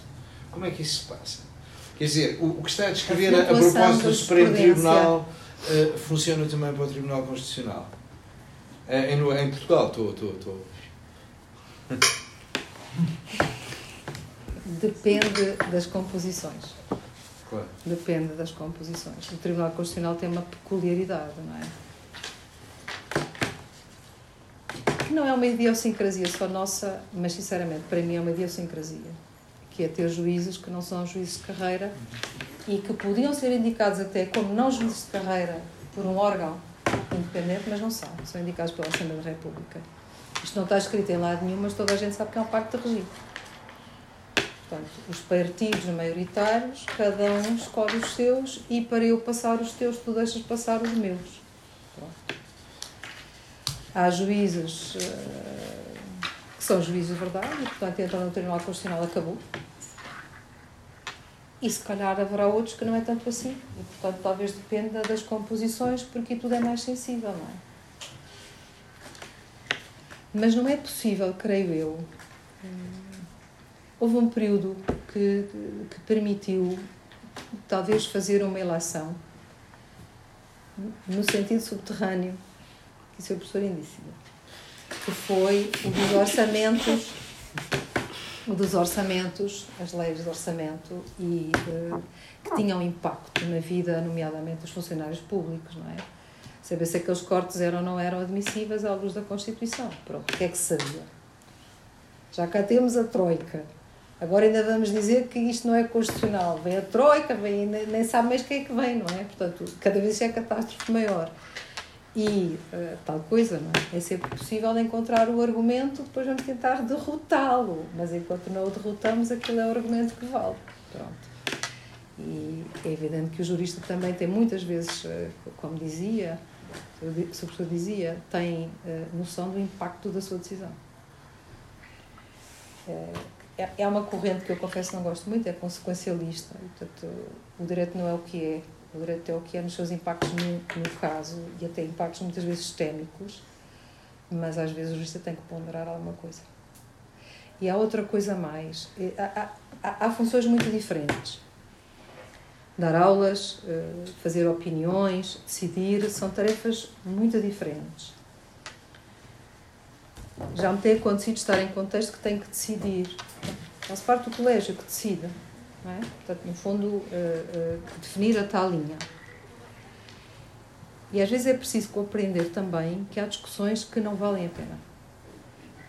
Neste sentido, se a solução é boa, às tantas não vale a pena andar a discutir as minudências nas fundamentações e vírgula para a direita e vírgula para a esquerda, porque isso vai perturbar, acima de tudo, as pessoas que vão ler a decisão. Portanto, é melhor encontrar uma média res e dizer, pronto, vamos por aqui. Ainda que nem todos estejam absolutamente de acordo e confortáveis, isso muitas vezes acontece no Tribunal Constitucional, uh, não, estejamos todos absolutamente confortáveis com todos os argumentos. Ah, então vou fazer um voto e vou dizer, eu com este argumento não concordo, por isto e por isto. E aquilo vulnerabiliza. Portanto, a decisão em colégio também tem estas particularidades e muitas vezes é difícil chegar a um acórdão final. E quanto mais alargado é o colégio, mais difícil é. Pensem, Vossas Excelências, na dificuldade de fazer o mapa do Conselho Científico. É um exemplo. A decisão é a mesma coisa, não é? Quais são os termos exatos que eu posso pôr? Ah, se não ponha porque eu voto contra. Eu faço uma declaração de voto. Pronto, vamos cá fazer aqui uma coisa que uh, não, não falsifique o que se passou, mas, enfim, que permita que aquilo se estabilize e vamos daqui por diante. Mas tem razão, há tribunais mais sensíveis do que os tribunais, há problemas mais sensíveis do que os problemas. No início da sua apresentação, falou sobre uma questão que me pareceu muito interessante, que é o afastamento da linguagem comum da linguagem do direito, que afirmou existir um, e a minha pergunta é um, se uma das funções de um jurista não é exatamente fazer aproximar a linguagem do direito à linguagem comum. Porque, no fundo, o direito dirige-se a pessoas comuns, não é?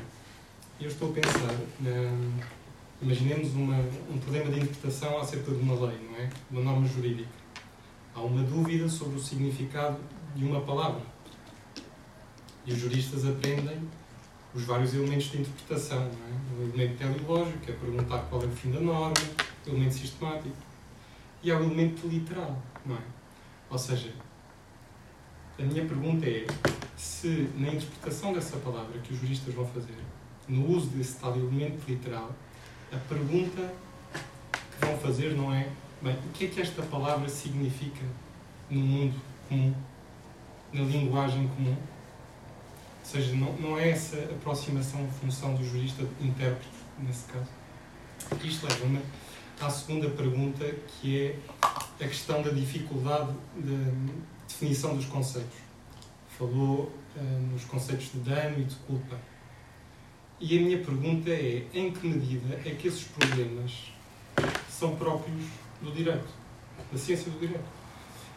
Porque eu tenho a certeza que, se perguntar qual é o significado comum da palavra dano a 10 pessoas que encontram na rua, eu tenho a certeza que essas 10 pessoas, das duas uma, ou não vão saber responder, ou cada uma delas vai dar uma resposta diferente. Se perguntar nesta sala, por exemplo, o que é um romance, o que é um conto, o que é um bom poema, tenho a certeza que não vamos sair daqui com, uma resposta unânime. E, portanto, isto leva-me pergunta em que medida é que os problemas de interpretação são próprios do direito e não da linguagem uh, em geral? Ótimas perguntas. A interpretação é uma tarefa de todos nós. Só que a interpretação para o jurista tem a tal finalidade última. Eh, ela não, é, não pode ser descontextualizada das razões para que serve aquilo que o jurista está a interpretar. Portanto, eh, a tal palavra dano, culpa, morte, quando eu vou tentar captar o significado daquelas palavras, eu estou a usar aquelas palavras num certo contexto. E elas servem uma finalidade que transcende, no fundo, a sua linguagem comum. Portanto, o sentido literal é o início de conversa para nós conseguirmos comunicar. Mas quando o jurista usa aquela palavra, ele não a usa sem tudo o que ela traz atrás de si. Portanto, ele, ele convoca imediatamente uma série de dossiês, quando usa, por exemplo, a palavra culpa, ele abre imediatamente uma série de chavetas. Responsabilidade civil, responsabilidade fundada em culpa, artigo 483, por aqui fora, por aqui fora, por aqui fora. E isto, uh, portanto, a interpretação é uma tarefa de todos nós. Só que o jurista tem a tal metodologia é? e uh, uh, as finalidades para que serve a determinação para o jurista dentro, do significado juridicamente relevante. Para o jurista interpretar isto. Qual é o significado juridicamente relevante do que quer que seja que se lhe apresenta? Portanto, veja, já intercalei aqui qualquer coisa juridicamente relevante. Para efeitos do direito, qual é a relevância daquilo que eu estou a interpretar? E é aí que acontece a cisão, o afastamento da linguagem? Aí acontece muitas vezes a cisão, o afastamento. Olha, vou dar um exemplo. Mas não poderia ser assim? Um, um, um exemplo que é, é, muitas vezes utilizado para, uh, para, para os debates entre em, uh, o sentido da interpretação para o jurista e o sentido de interpretação para o texto literário. Pronto. Vou-lhe dizer assim. A lei diz: a declaração de vontade vale com o sentido que um declaratário normal, colocado na posição do real declaratário, onde é que a linguagem comum atinge tudo isto? O que é que o jurista, quando olha para o artigo 236 do Código Civil, sabe? Para que aquela regra seja chamada a intervir, há um conflito sobre o sentido daquilo que está a interpretar. Porque se não houver conflito, eu não uso critérios normativos de interpretação. Eu uso a linguagem comum. As pessoas conformam-se, fazem as coisas que é o dia a dia de todos nós. Mas há um dissídio quanto à interpretação. E o que é que é importante, eh, porque isto não é uma coisa abstrata. Quando eu digo há um dissídio quanto à interpretação, isto significa uma coisa. Duas pessoas celebraram, o Estado português celebrou o contrato de construção da Ponte Vasta Gama. Há dissídio quanto ao conteúdo das obrigações das partes daquele contrato. A interpretação é a atividade que vai permitir determinar qual é o conteúdo daquelas obrigações. E, portanto, isto é uma finalidade. E obedece, portanto, a critérios que não são. Eu não sei nada de, de interpretação de texto literário, mas eu acredito que aqui não seja necessário, e ainda que se possa tentar encontrar um cânone, ainda que seja um cânone muito livre, não é necessário fazer a tal definição para a solução que vai vincular todos. E vai dizer o Estado português tem que pagar ou o Estado português não tem que pagar. Tem que indemnizar ou não tem que indemnizar. Tem que reequilibrar ou não tem que reequilibrar. E isto nos distingue uh, o, o, homem da, da rua, perguntando nesta sala o que é que quer dizer dano. Provavelmente vem de cada uma uma, uma noção. Só que a tarefa do jurista depois é terrível, porque ele precisa daquele conceito para resolver um caso. Não é para especular aqui à volta desta sala o que é que a palavra pode querer dizer. Ele está confrontado com um problema. Portanto, sendo um problema, uma realidade que atinge a vida de todos nós, para o jurista ela é, no fundo, o início da resolução do problema. Ele tem que compreender o que é que a lei quer dizer quando usa certas palavras para poder resolver o caso. É claro, com as tais flutuações, com tudo isso, mas para ele não é uma discussão estética. Não é por ser belo discutir, não é? É porque ele tem que encontrar a solução. E, uh, vejam, e depois a lei é muito, uh, não é alçapónica, tricky, dá-nos alçapões. Muitas vezes o legislador é trapalhão. E é trapalhão porquê? Porque o direito, por muito incrível que isto pareça, na sua sistematização, é uma coisa muito recente. E há palavras que têm uma força mágica. E quando o legislador não sabe muito bem como é que há de resolver o caso, porque a doutrina ainda não está suficientemente madura para, usa aquela palavra que tem essa força de tração enorme. Dez o exemplo do dano. O dano aparece-nos a proposta de responsabilidade civil. E nós dizemos no nosso sistema de forma inequívoca. Aquele que sofre o mal tem que ser colocado na situação em que estaria se não tivesse sofrido mal. E, portanto, o dano seria, no fundo, esta diferenciação entre situações globais, é? onde ele estaria e onde ele se encontra. Se assim é, o dano não é punitivo. Não há indenizações punitivas entre nós. Porque eu não viso, através daquilo, fazer mais do que compensar, restaurar. Portanto, a, a função punitiva no nosso sistema é repudiada. O nosso direito eh, da, da, indenização não permite essa consequência. Não tem essa finalidade. Mas agora vejam uma coisa curiosíssima. Chegamos ao direito industrial. Patentes, marcas, nomes de domínio, pará, pá, pá, pá, pá, concorrência desleal, por aqui fora. O que é que aconteceu? Por influxo do direito europeu, que tinha que congregar debaixo do seu chapéu sistemas tão diferentes quanto os de matriz romano-germânica e o direito inglês, o conceito de responsabilidade civil perde as suas fronteiras. Não há nada mais louco se conseguir, e às vezes pedem-nos que façamos isso, do que discutir responsabilidade civil à luz do direito português, em língua inglesa e aplicando uh, conceitos do direito inglês, porque não, não há hipótese, não há sinónimos. É outra forma de construir o sistema. Por influxo do direito europeu, chegamos ao direito industrial o que é que nós verificamos? Que há casos em que a indemnização não serve apenas para compensar. Porquê que isto é tão importante? Porque a compensação significa que a responsabilidade civil impede o enriquecimento do lesado e o empobrecimento do lesante. Ela equilibra. Portanto, nem o, o lesado pode receber mais do que foi o seu dano, nem o lesante pode padecer mais do que aquilo que fez de mal. Isto é o princípio. Chegamos ali, o que é que nós verificamos? Por influência da teoria do disgorgement, o lesante é obrigado a transferir para o lesado tudo aquilo com que se enriqueceu a partir do ilícito. Isto é responsabilidade civil. Para o direito português não é. Mas o legislador diz que é. Daqui a quanto tempo? O que é que nós fazemos agora? Alteramos tudo o que pensamos acerca da responsabilidade civil ou dizemos isto é uma coisa tão nova para o jurista que ele tem que construir um novo sistema explicativo. E agora começa a doutrina a fazer a sua tarefa, a trabalhar em cima destas regras.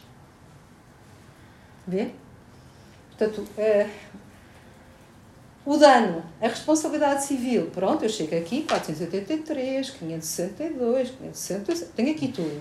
Chego ao Código da Propriedade Industrial, estou perdida. Estou de mato sem cachorro, como se diz no Brasil, não é? E, e como é que eu explico aquilo? Qual é o problema disto? Não é um problema de palavras. É que o direito da responsabilidade tem princípios a que obedecem. Tem uma estrutura a que obedece e que foi testado ao longo de muito, muito tempo. Isto são zonas novas para nós. Nós não sabemos como fazer. E, portanto, ficamos perdidos. Mas, entretanto, não importa, porque os casos chegam ao tribunal e têm que ser decididos. E, portanto, vejam, o próprio juiz num terreno, com um terreno extremamente instável abaixo dos pés, tem que começar a fazer o caminho e a dizer é por aqui que se vai, é por aqui que se irá. E depois a doutrina faz o seu papel, como é evidente, de tudo aquilo. Era só uma coisa muito, uma coisa muito curta. É, há bocado aquela regra que, eu acho que é uma regra de processo que, que referiu, qual seria o sentido dado do, do declaratário normal se estivesse na posição do, do real declaratário, do declaratário. Um, e, e, depois estávamos a falar também da relação entre uh, direito e literatura realmente a posição do leitor, é, a posição do leitor universitário é essa. É a posição, o, o, o leitor é um declaratário normal que se coloca perante, ou que atribui, ou que tenta, tenta conceber o sentido que o declaratário real eh, estará a dizer. Ou seja, as pessoas começam a ler um texto literário como se aquela pessoa estivesse a falar normalmente depois começam a perceber que há um troco, no sentido que há, um, que há uma inflexão, isto não, ele, ele, não pode estar a dizer isto uh, normalmente.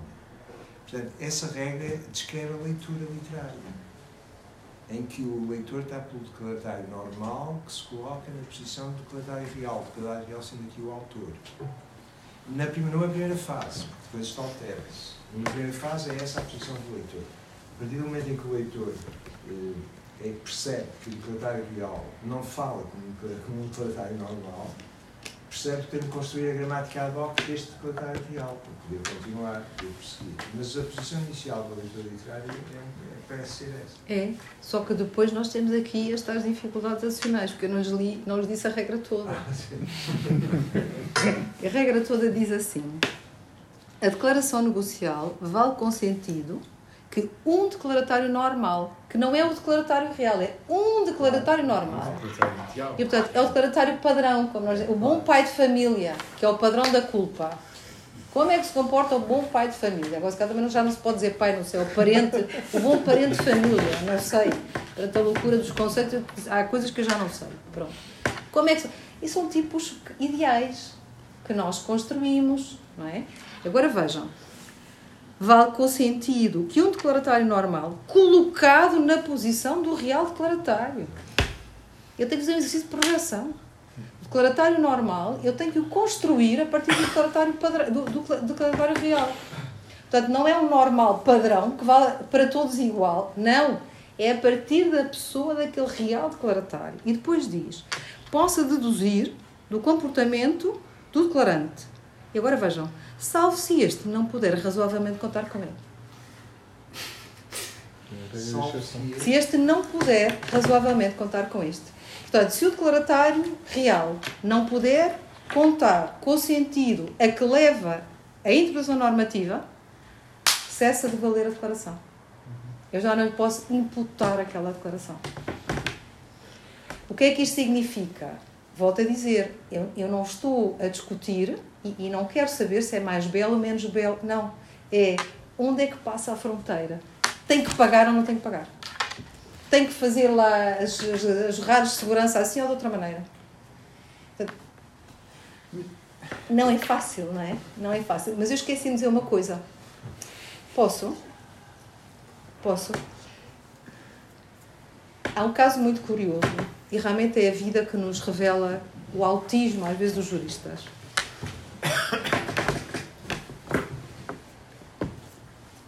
Eu tenho uma empregada com a qual tenho uma relação muito boa e que é mãe solteira, cabo-verdiana, praticamente analfabeta e tem uma filha que ainda é menor.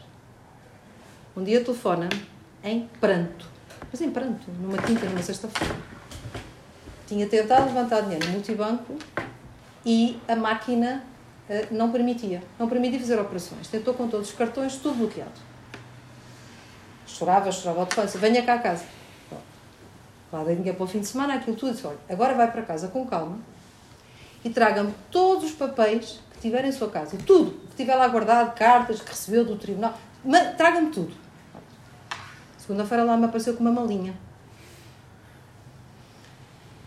Ao fim de muito tempo, eu consegui identificar que no meio de todos aqueles papéis, que não eram assim tantos, mas vejam, pela dificuldade, pela criptografia da comunicação, o que é que lhe tinha acontecido? Tinha havido uma injunção. É evidente que ninguém sabe o que é uma injunção, ninguém sabia o que era uma injunção.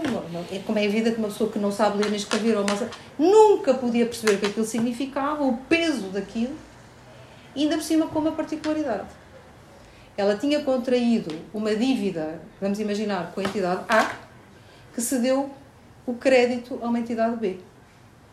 Portanto, ela, quando viu a entidade B, ela não sabia quem era aquela gente. Ela nunca tinha contratado com aquela gente. Não lhes devia nada. Não a tinham notificado. Mas como ela não tinha dito nada no processo de injunção, o facto dela não ter sido notificada da transmissão do crédito já não era mais oponível. Portanto, vejam, Eu parei para pensar, aliás, há uma colega nossa da Universidade do Minho que escreveu vários artigos sobre este caso. E tão tenaz foi que conseguiu alterar a linguagem destas comunicações, que são dirigidas ao cidadão comum. E mais, e a pessoa que tipicamente é atingida por, este tipo de comunicação não são As grandes empresas, que são muito bem assessoradas, que são as pessoas vulneráveis. E agora vejam o ridículo, quer dizer, eu caiu uma ficha, não é? Um professor catedrático da Faculdade de Direito da Universidade de Lisboa, que trabalha naquela área científica que aquela comunicação dizia respeito, eu levei tempos infinitos para perceber o que é que ali estava escrito naquele papel. Como é que o cidadão comum podia perceber o que estava escrito naquele papel? A minha indignação foi tão grande que me lembro num congresso internacional, eu bastante disse: parem de estudar livros de direito e olhem para os formulários. Porque o direito de acesso à justiça está nos formulários, não está nos grandes livros que estão enfiados dentro da biblioteca. A defesa das pessoas está no formulário, se elas conseguem compreender e descodificar ou não. Portanto, é verdade. Qual é um dos grandes problemas? Os juristas falam muitas vezes entre eles. E como falam entre eles, não conseguem compreender que a linguagem que estão a utilizar não pode ser utilizada, compreendida pelo destinatário do trabalho que estão a produzir. Esse é um dos grandes dramas das decisões judiciais. Elas são escritas não para o cidadão comum, mas para o advogado cidadão comum que descodifica a decisão. Portanto, isto é tudo, obviamente, uma doidice, não é? Porque o destinatário da decisão não a consegue compreender. Se a quiser ler, não a consegue compreender. Enfim, devia haver aqui, de facto, um esforço maior, nomeadamente na, na elaboração de sumários finais, qualquer outra coisa, em linguagem muito simples, como eu volto a dizer, não é o grande empresário, isso não tem problema nenhum. Nem, nem sabe o que é decisão. É só dizer, oh, como é que eu ponho no balanço, não é? É para que lado da coluna. É a única coisa, pronto. Mesmo assim, agora, eh, o cidadão comum fica impotente perante isto. Não sabe o que fazer. Desculpe, isto é a propósito da linguagem, não é? E da dificuldade da linguagem, eu não, não tinha ir ao encontro dessa sua preocupação. E é uma preocupação que os juízes não podem deixar de ter. Não se podem perder em tanta linguagem críptica e cifrada que já ninguém, já ninguém sabe o que é que eles estão a falar. Absolutamente. Mas, mas muitas outras profissões, nomeadamente os, os críticos literários, também têm, também têm, também, também têm esse, esse, esse, esse problema. Mas agora, mas agora há aqui diferenças, há aqui diferenças interessantes. Uh, uh, pode ser que as atividades de interpretação não sejam tão diferentes nesse sentido e que o, e que o contraste não seja entre uh, interpretações que não servem para coisa nenhuma interpretações que servem para resolver problemas, mas que o contraste seja entre uh, casos em que eu sei o que me acontece quando existe uma interpretação com que eu não concordo e outro. Na, na, na, tenho a certeza que o Finnegan's Wake é mais difícil do claro, que a notificação claro, do que a notificação de que estava de que estava a falar. Mas há um sentido em que uh, queixar-me de uma interpretação errada eu não tenho o, o análogo do cidadão comum na atividade consiste em queixar-me de uma interpretação errada do Finnegan's Wake também porque o preço que eu pago por uma interpretação errada do Finnegan's Wake é negligenciável. Pelo contrário, no caso, existe um preço palpável e, portanto, existe uma atenção, uma atenção à interpretação, em que o processo, podendo ser o mesmo, o tipo de atenção é diferente porque o tipo de consequências são diferentes. É, porque é para diferente. eu ter uma decisão, eu tenho que ter um conflito. Claro. E tendo um conflito, tenho que ter uma instância heterónoma de decisão. Claro. Portanto, o juiz não escreve para ele próprio, escreve para definir a vida dos outros. É? E isto significa que a interpretação que ele faz tem sempre e necessariamente impacto na vida de terceiros. Pronto, se eventualmente a Verónica passasse pela filha Wake, ela nem sequer pegava no livro, mas não lhe interessava. Ou lia três linhas e imediatamente alijava. Mas aquilo não tinha a ver com a vida dela. Claro, não lhe acontecia nada. Mas a outra, o que é que aconteceu? Bom, quis ir buscar dinheiro ao multibanco e tinha as contas quebradas. Bloqueadas, não sei quanto tempo, bá, bá, bá, bá. E portanto, isso é que eu dizia, é preciso o jurista ter a capacidade de ouvir muito, estudar muito, escutar muito porque ele sabe que o erro é inerente à sua atividade e o erro é muitas vezes fatal para o outro. Portanto, a sua atividade não é inconsequente. Pode ser inconsequente numa aula, pronto, os alunos vão, saem da aula e dizem, professora, estou ignorante, não percebo nada disto, eu li outras coisas. Mas o juiz que decide é muito consequente. Posso fazer uma observação só muito rápido? Um, Estava a rir porque estava a falar das regras de interpretação. Pois, eu sei. Associar. Mas eu não tenho nada a dizer em relação a isso. Tinha outra pergunta ligeiramente diferente que é, uh, concordando absolutamente com a sua visão do direito, parece-me, no entanto, que o direito é pouco representativo de um sistema democrático. A democracia está nas fontes, mas não está no direito. Porque o direito é elitista, é decidido por uma elite que estuda, por uma elite que, que pensa, que desenvolve, que raciocina por analogia. E, portanto, o facto de ser feito por uma elite não quer dizer que não seja destinada aos tais vulneráveis. Não é? Pronto, então chegamos à conclusão que todas as atividades técnicas são elitistas e, como tal, incompatíveis com a democracia. Mas eu diria, esta elite serve os propósitos da democracia. O drama é quando não serve os propósitos da democracia. O que acontece, é? o que acontece se calhar, demasiadas vezes para, para aquilo que seria desejado. Aí compete-nos a nós, como cidadãos individuais, não é? Tentar ver que essas coisas não aconteçam. Quando conseguimos compreender o que é que está a acontecer. Pois. E é nesse sentido que é pouco democrático, não é? Porque a democraticidade uh, pressuporia o entendimento daquilo que está a acontecer na coisa pública, na res pública. É? Claro, mas uh, também acho que não podemos ser ingênuos, não é? Não, vamos não. para a real político, não é? Não, Nesse sentido, não vamos todos ter sempre o mesmo grau de literacia relativamente e capacidade de descodificação. Sabe que há, há áreas do direito em que esta questão é muito significativa. Olha, por exemplo, que isto também aparece em todos os telejornais, os processos do BES. Papel comercial. Por forte, por aqui fora, por aqui fora. Quem é que conseguia apanhar naqueles formulários que a entidade que estava a captar depósitos não era um banco? Só o jurista, com o olho muito clínico e que já tinha ouvido falar de muita patologia e com uma lupa. Porque formulários escritos em língua estrangeira, letras minúsculas, em que tudo era igual, há um formulário de depósito, construção do depósito. E depois havia apenas uma frasezinha intercalada, era não pode aceitar depósitos. Uma entidade bancária tem por natureza, é inerente à sua função, Exatamente. claro, pois que vive da captação da poupança para fazer empréstimos, não é? Ou, idealmente, assim seria. Hoje em dia já não é nada disto. Mas, na origem da teoria económica era assim. Esta era a atividade de um banco. Ora bem, aquela frasinha ali.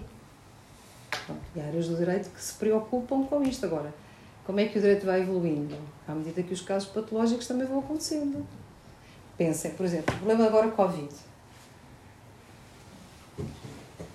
A maioria dos contratos não tem cláusulas MAC, e, portanto, cláusulas que permitam a imediata reação a circunstâncias adversas. Porquê? Porque não faziam parte da contratação comum. Eu não tenho a mais pequena dúvida que depois do Covid, quer dizer, agora já não tenho, já não, não tenho certeza de nada por deixar passar noutra zona do mundo e por outras razões, mas não tive durante um tempo que os contratos vão ser muito mais complexos porque todos vão ter aquelas cláusulas. Porquê? Porque a experiência revelou que aquelas cláusulas, afinal, podem ser cláusulas úteis. O direito não tinha solução para o caso? Tinha. Só que sendo a discutir qual era a solução. Solução de instabilidade. Se eu tiver a cláusula no contrato, está a o problema. E, portanto, eu vou também aperfeiçoando, porque o contrato é uma fonte, como é evidente, é uma fonte como a própria lei. Portanto, eu vou aperfeiçoando também o direito a partir dos episódios com os quais, que vão desafiando o próprio sistema. E, portanto, isso é que vai evoluindo também. Mas no final do dia, está tudo indigesto.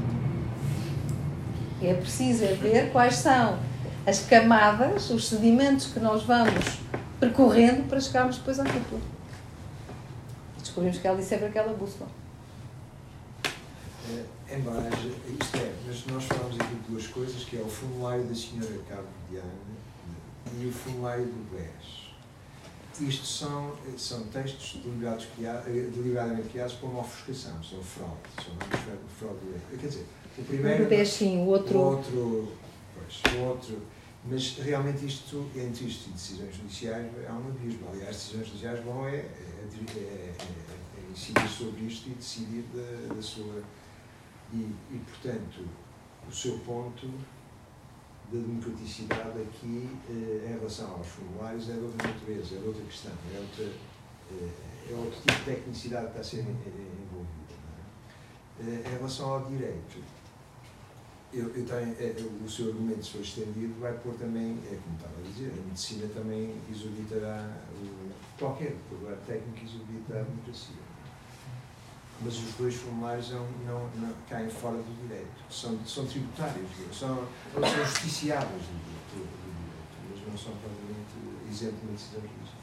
Eu também estive para fazer, triando, porque nós temos que conhecer muita jurisprudência, triar três ou quatro decisões para les enviar são crípticas, eu imagino. É? Aliás, para mim é muito fácil. Se eu me puser a ler uma decisão proferida na área do direito fiscal, de que eu não sei rigorosamente nada, só sei que é uma autoridade tributária, com a qual eu nunca quero corresponder. Mas eu não sei. Mas eu não sei. Se eu for tentar ler um acórdão do Supremo Tribunal Administrativo em matéria tributária, eu vejo-me e desejo-me. Porquê? Porque eu saí da minha zona de conforto. Já é uma área em que eu não. Vejam, é tão engraçado. Para mim, um imóvel é uma coisa implantada no solo. Um prédio, não é? Isto é um imóvel. Para o direito fiscal, uma relota é um imóvel. Porquê? Porque o que está em causa é pagar um tributo sobre uma coisa que permite a habitação. Portanto, para o direito fiscal, indo ao encontro do, do, da sua pergunta de há pouco, a casa e a relote são iguais. Para o direito civil, direito privado, é claro que uma relógio e um imóvel não são a mesma coisa. Não é? Servem finalidades diferentes. Agora, eu como jurista, se me puser a ler as tais decisões, olha, direitos de, até muito mais próximo, direito penal, decisões proferidas pelos tribunais que atuam na área penal. Eu metade não entendo. Tenho que estudar para perceber cada linha da decisão. Porquê? Porque há toda uma dogmática naquela decisão que uh, o jurista, mesmo o jurista treinado, não consegue descodificar tudo aquilo imediatamente.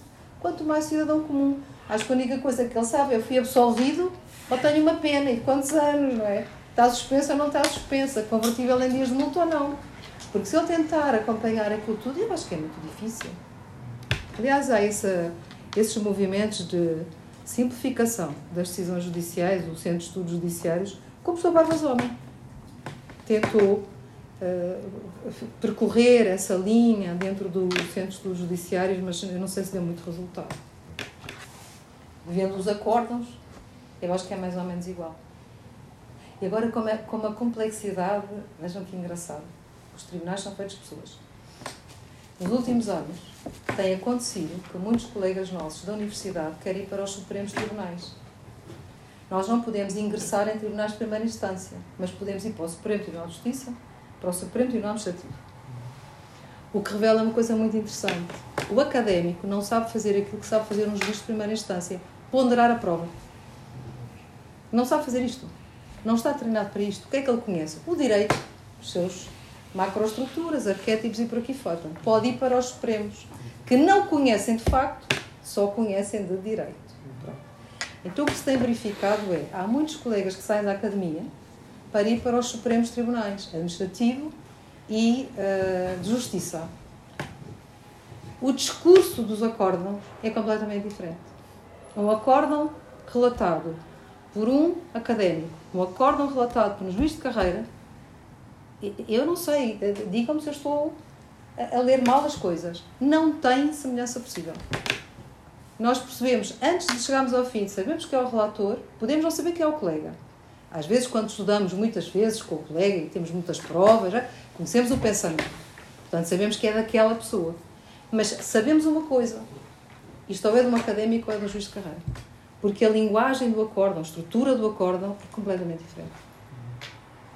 Está-se a verificar até uma inflexão no conteúdo das decisões. Os académicos têm sensibilidade para certos aspectos e os juízes têm sensibilidade para outros aspectos. Portanto, eh, essa, essa análise, que é uma análise empírica, é uma análise de campo, eu acho que vai ter que ser realizada. Qual foi o impacto da entrada de vários académicos nos Supremos Tribunais sobre a jurisprudência desses tribunais e a doutrina desses tribunais? A doutrina e a jurisprudência desses tribunais.